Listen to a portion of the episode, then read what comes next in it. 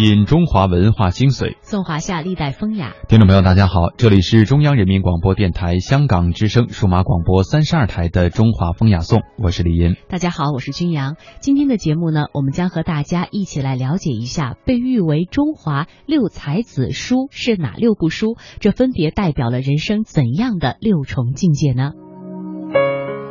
天下六才子书呢，是明末清初大才子金圣叹所评定的。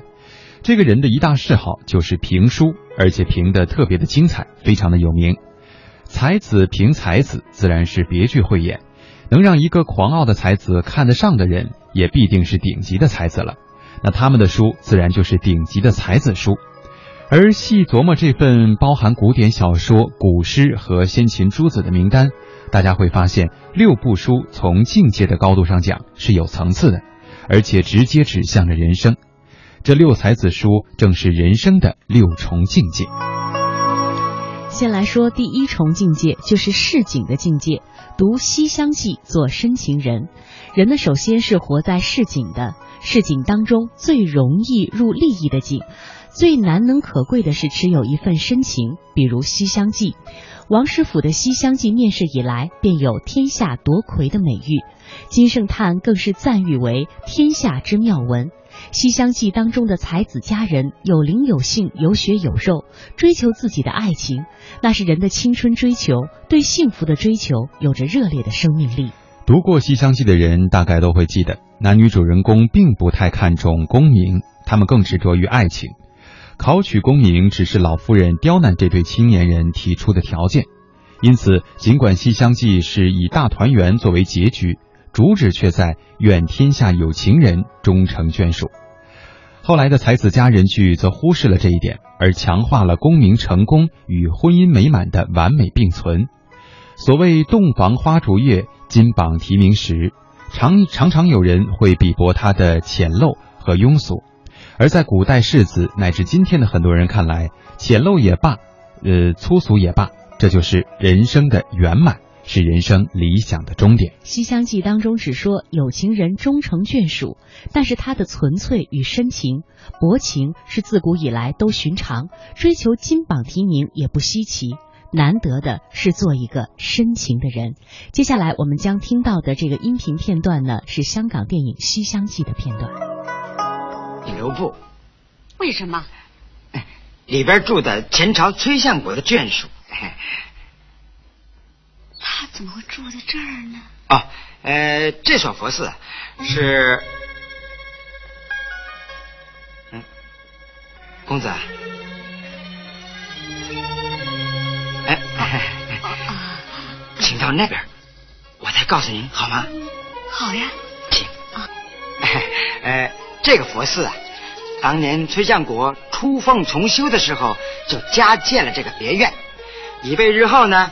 告老避嫌之用，想不到崔相国在任的时候就去世了，于是老夫人带了小姐跟家人扶灵柩回原籍柏林安葬，刚巧碰上丁文雅的部将孙飞虎造反，路上不太平，于是就在这暂住下来。哦，原来是相国千金。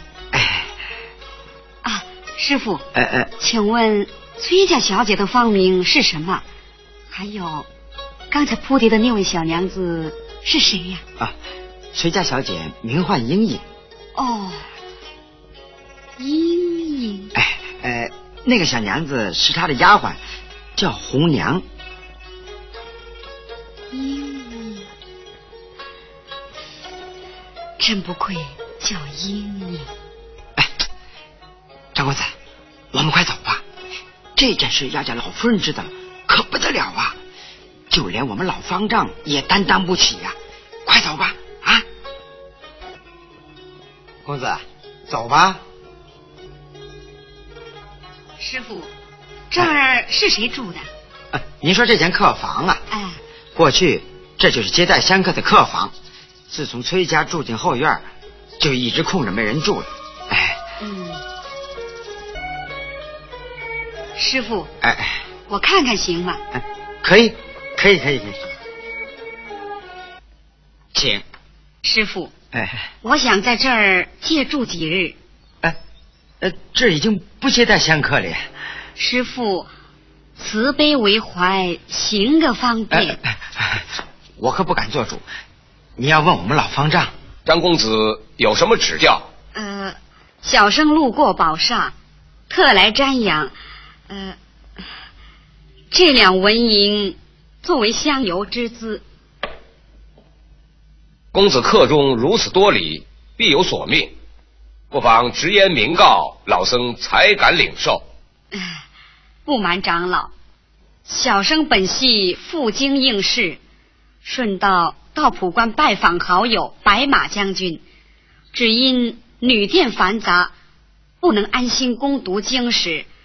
刚才见西厢有客房一间，十分幽静，所以不揣冒昧，想借西厢客房。呃，这个张公子，因为崔相国内眷就住在西厢后院，恐有不便，请长老放心。客房与东厢粉墙高阁，而且小生终日埋头诗书，足不出户，不会有什么不便的。刚才大家所听到的是香港电影《西厢记》的片段，虽然是用听的方式来感受电影，但它人物的脉络呢还是非常清晰的，我们能够了解《西厢记》当中的一些情节。接下来呢，我们为大家节选了百家讲坛李昌吉学者谈到的《西厢记》的一个片段，我们通过一个短小的片段来进一步了解一下《西厢记》。整个《西厢记》它一个核心的情节就是两个年轻人啊。啊，自己啊自作主张的做了夫妻啊。那么，如果天下的年轻人都这样自己谈恋爱啊，把父母之命、媒妁之言扔在一边，那社会要大乱了啊。所以，这个《西厢记》是比严厉查禁的，清代查禁的非常严格。虽然是禁而不止，比如说《红楼梦》中贾宝玉。和林黛玉两个人就偷偷的在读《西厢记》啊。林黛玉这个作诗的时候，这个情急之中啊，想不起来句子，就引用了一句《西厢记》，那个给薛宝钗给抓住。你看，你你用了一个禁书的一个里面的东西啊。但是大家想想，薛宝钗怎么知道这是《西厢记》里面东西啊？他也读过嘛啊。所以这个《西厢记》啊是禁而不止，实际上是非常的厉害。如果年轻人都像他们这样。去自己谈恋爱，自作主张的做夫妻，那天下不是大乱了吗？那媒妁之言啊，这个到哪去了啊？父母之命到哪去了？那这个社会啊，呃，将不会有一个很官方所呃承认的、官方所认可的、官方所希望的那么一种秩序。那这个官方对此就是不能容忍。所以《西厢记》一直。被官方还有很多的正统的文人认为是毁淫之作啊，大声疾呼要查禁，要禁毁。但是当然是禁而不啊。那么为什么人们喜欢《西厢记》？为什么人们看了《西厢记》以后，嘿，认为张氏和莺莺的那个爱情啊是正当，是很感人的？为什么呢？因为《西厢记》。用了大量的笔墨在描写莺莺和张生是怎么产生爱情。每天一小时，请随我们走进大观园，感受红楼儿女的情怀；每天一小时，随我们坐进白鹿书院，听朱子的治家格言；每天一小时，可邀李白品美酒，白居易赏梅花。今天这一小时，你来了吗？这里是中央人民广播电台香港之声《中华风雅颂》。如果说《西厢记》展现的是市井的境界的话，那第二本书展现的就是江湖的境界了。读《水浒传》，做仗义人。市井之外是江湖，江湖之中从来就少不了刀光剑影、明争暗斗。江湖中人最难能可贵的是仗义，比如说梁山的一帮好汉。《水浒传》之所以有着无穷的魅力、流芳千古，很重要的原因就是梁山好汉们的仗义。这种仗义是梁山好汉所特有的，崇尚勇武阳刚的侠士风范，吉凶相救、患难相扶，是《水浒传》着力表现的一种文化。比如说，在大相国寺，鲁智深邂逅了林冲，林冲欣赏鲁智深的武艺和豪气，从相识开始就和鲁智深结拜成为了兄弟。再比如，武松在柴大官人庄上刚结识了宋江，便引为至交，情同兄弟。鲁智深为了兄弟仗义大闹野猪林，李逵出于仗义只身劫法场；武松为了英雄仗义怒打蒋门神，石秀因为兄弟仗义大闹翠屏山。这些无不体现着吉凶相救、患难相助、共度难关的仗义精神。《水浒传》中的梁山好汉便是这样一群具有仗义人格的好男儿，他们勇武无比，豪气凌云，丝毫没有世俗之气，而独有雄伟劲烈的仗义之意。好汉们为患难兄弟抱打不平，表现出来的是士为知己者死的仗义精神。让人动容，并且为之感叹。接下来大家将听到的这个片段是评书艺术家袁阔成为我们演播的《水浒传》的片段。石谦和李衮把最后的一张布告给贴在中书府大墙上了，然后两个人纵身一跳，就上了那院墙了。借着月光，举目抬头，这么一看呐，呵，好大的一座府邸呀！俩人滚几爬坡，越过了几层的院落，在眼前呢出现了一座大花园真是花团似锦，剔透玲珑，花香异草，争芳斗艳呐。在这假山的前边，有一条悠长小径，藤萝掩映。俩人呢顺着这小径绕过假山，抬头一看，在前边。有一座楼阁，积积飞檐，雕梁画栋，楼高有三丈六。在宋朝年间呢，三丈多高那就是了不起的高楼了，就跟看现在二十四层饭店差不多了。俩人走到近前一瞧，楼上有一块立额，立额呀，立着的为额，横着的为匾。立额上写着三个字。翠云楼。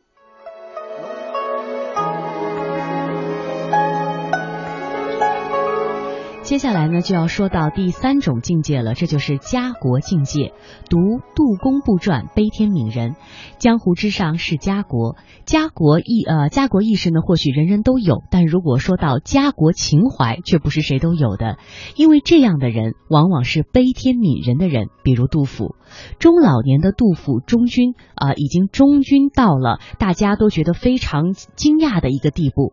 他曾经偷偷的一个人行走在曲江的角角落里，望着沦陷的长安。少林野老吞声哭，春日潜行须将曲。一个呃啜呃啜泣着的老人，就是这样睹物思人，呃，非常的哀痛。当听到官军打胜仗的时候，他是高兴的，漫卷诗书喜欲狂，却看妻子愁何在，青春作伴好还乡。到了风烛残年，已经到了老病有孤舟的地步。当时他还是心系国家的命运，一听戎马。关山北，便平宣涕泗流。如果要位卑未敢忘忧国，寻找一个代言人的话，那杜甫堪称是第一人，或者是万世的师表。但是杜甫的情况呢，一直是盖呃冠盖满京华，斯人独憔悴，一直是颠沛流离，乞讨度日，斯文扫地。杜甫最后为人称道的是他的悲天悯人情怀。这在他的《茅屋为秋松所呃秋风所破歌》等诗当中都反映的淋漓尽致。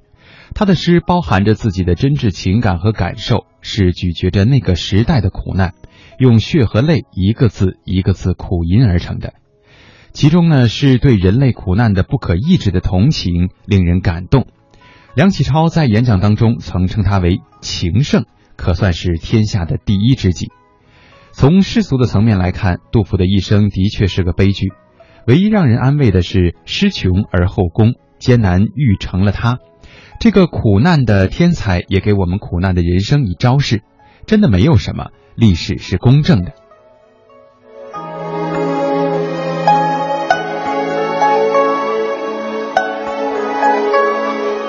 说到第四重境界呢，就是天地的境界了。要读庄子做逍遥人，无论是深情仗义，还是悲天悯人，战胜命运，还是活出崇高，在道家和佛家看来都是执念。唯有放下执念，破除我执，人才能融化于天地，得大逍遥。这就是庄子的主张，庄子的追求，庄子的境界。庄子主张泯是非，齐万物，逍遥游。表面上看无用，其实这都是最有用的。无用之用，方为大用。那是一种精神的自由，绝对的自由，超脱了世间的羁绊。比如，我们有时会抬头看天、看云，想象着自己飞上天空。我们能说这没有意义吗？虽然无法飞起，但是如果我们连一颗想象飞翔的心都没有，那岂不是人生最大的悲哀？庄子的意义在于告诉我们，人与动物最大的不同在于，人不仅有现实的世界，还有想象的世界；不仅有现实的生活，还有想象的生活。而且，想象的生活才是生活的本质，或是本质的生活。接下来呢，我们将听到两位学者谈到他所理解的庄子，分别是北京师范大学的康震教授和于丹教授。康震教授说：“我爱庄子。”在中国古代的思想家中啊，我最喜欢庄子。大概是从小学三年级的时候，我就开始读少儿版的白话庄子。这个喜欢的理由其实非常简单，因为庄子里边有很多特别好玩和有趣的故事。用我当时儿童的眼光来看，庄子整个就是一个故事大王。那么庄子他很像一部童话，也很像一部神话。那么在他的这个书里边啊，不但那些花鸟鱼虫都能开口说话，而且他们还经常在一起讨论一些重大的宇宙和人生的问题。庄子也很像一部小说，它里边的人物啊栩栩如生，写的都非常的有特色。里边有圣人啊，有君子，有小人啊，有屠夫，有这个强盗，还有懦夫，还有一些残疾人士。这些人物性格都非常的鲜明，性格也都很独特啊。所以这个庄子这个书啊，在很长一段时间里吸引着少年时代的。到了快上五年级的时候啊，那时候就觉得这个庄子还挺有学问。为什么呢？就是我们现在日常生活当中经常使用的朗朗上口的那些个成语，好多都是从庄子那儿来的。举几个例子吧，比如说“井底之蛙”啊，“望洋兴叹”，“呆若木鸡”，是吧？还有“大同小异”。踌躇满志啊，鹏程万里，游刃有余，等等等等，要举能举出好些来一个人创造了这么多的成语，语文成绩绝对好，不服都不行。等到上了中学以后啊，就不只是觉得庄子和他的那些故事好玩而是觉得这个人的思维方式很奇特，他的很多想法。跟咱们一般人都不一样，甚至是相反，或者求逆的思维。你比方，我们举个例子，我们一般人打鱼，你打完鱼了之后啊，把渔网收起来带回家。庄子不这么认为，他认为这个鱼打完了之后，你拿到了鱼之后，这个渔网就没有用了，要扔掉它。这叫得鱼而忘全。这当然是他的一种哲学观点。再比如说吧，我们失去了亲人都会感到非常悲痛、非常哀伤。可是庄子不这样，他的夫人去世了，他不但没有哭，他弄个盆子在那梆梆敲着，盘着腿儿，高声的唱歌。用我们常人的眼光来看，觉得这人像个疯子。这种言语和行为在庄子这部书里头有很多很多，这些东西。也深深的吸引着我。那么后来随着我自己这个年龄啊、阅历的慢慢的增长，我就越来越感到这个古怪的故事大王啊，越来越迷人了。如果说以前我还只是对庄子颇有好感的话，那现在可以说我深深的爱上了他。今天呢，我们说庄子里面一个永恒的命题，关于生死。人生百年，终有一死。对于生子，庄子有很多很多相似的故事。比如说，他妻子去世的时候，骨盆而歌，这都是大家熟知的故事了。那么，庄子说：“古之真人，不悦生，也不畏死。”没有觉得说生命在拥有的时候有多么多么可喜，那他也不觉得说死亡来临的时候有多么多么可怕。他说：“真正的君子，对于生死的态度，从来是不刻意的，不追问自己从哪里来。”也不担忧自己往哪里去，因为生和死只不过是一个形态的变化。这样的态度说起来潇洒，但是贯穿到每一个凡人的生命中，确实不是一件容易的事。每一个人这一生，在忙忙碌碌、紧紧张张，在整个这个匆忙过程中，其实对于越来越短的时光，都心存畏惧。庄子里面。还讲了这样一个故事，说子来生病了，那么子离呢去看他，看见子来的妻子儿女，所有人都围在那儿，大哭着，觉得子来马上不久人世，已经要死了。这子离呢就远远的站在门口看着，然后就呵斥他的那些个亲人，说你们呀都走得远远的吧，你们不要再打搅这样一个马上要有大变化的人。把他的亲人们都呵斥走了，子离就问他，他说：“真伟大呀，天地造物，下边又会把你变成什么呢？是把你变成老鼠的肝呢，还是把你变成虫子的手臂呀？不知道要把你变成什么呀？”那么子来呢，就长长的出了一口气，开始跟他讲：“天地大快，载我以行。”劳我以生，益我以老，息我以死。这四句话讲出了人生的一个历程。首先，大快载我以行，土地天地之间造化锻造出了我的生命，赋予我一个形体，这是我来到世界之初。但是有了这个生命，就要完成它的社会化，就要去穿越。所以叫做劳我以生，人的这一生没有不受劳苦的，在这样的劳顿中去进行穿越，这一辈子要受很多的磨砺。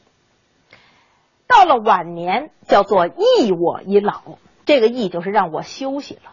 他终于给了我一个晚年，让我可以悠悠闲闲的，可以去安享我的晚年。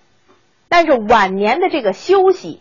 也还是有限的，最后给我的安顿、休息、休息，叫做惜我以死。他最后给了我一个最大的休息，就是用死亡来成全我最后的安顿。这就是我一生的描述。所以呢，子来说，我相信善待我生的，也一定会善待我死。我是怎么样被安排来这个世间走的？我还会好好的离开去。说完这个话以后呢，他就安安静静的睡去了。睡了一觉，再醒的时候，清清醒醒，身上的大病都远远的走了。所以这个子来呢，重新又复苏了。这是一个什么样的故事呢？这是说一个人，其实当他的内心把生命当做一次穿越的时候。也许死亡在他的心中已经变成生的延续，被超越了。接下来我们要向大家介绍的是第五层境界——天下。读《离骚》可以做一个崇高的人。有的人不能逃脱命运，可是却能在宿命的悲剧和幻灭当中浴火重生，重生完成自己的涅槃，将生命的质地永恒的定格在崇高上。这或许更难。因为是在不能自主的环境当中保住了精神的自主，就像是屈原一样。屈原曾经说：“举世皆浊，我独清。”这并不是说整个世界都是坏的，只有自己是好的，而是要保持一种情怀，一种内在的崇高感，是服从这种内在和灵魂上的崇高感，不放弃这种崇高，就叫举世皆浊我独清。此外，第六个境界是古今的境界，读《史记》赢过命运。市井江湖家国，只要肯走，是可以趟着这条走到远方的路的。可是命运往往让人无奈，仿佛是不可撼动的。可还是有人能，比如司马迁。司马迁是一个让世人眼含泪水的人，在中国文学史中，司马迁占据了近二十个页码，与屈原、陶渊明、李白、杜甫、苏轼、曹雪芹比肩。他自己可能很难想象，自己会出现在两千年后的文学史里，并且居于崇高的地位。这不在于他的语言是多么的华丽，技巧是多么的高超，而是在于他的史记以及他本人的遭遇，最好的诠释了生死、成败、人性、命运、苦难等重大的人生命题。司马迁的痛苦通过史记流进了中华文化的血脉。每个阅读《史记》的人，一定要阅读其他历史著作，会有着不一样的感觉，会感受到一种无处不在的悲愤的情绪，仿佛可以看到司马迁寂寞孤独的身影。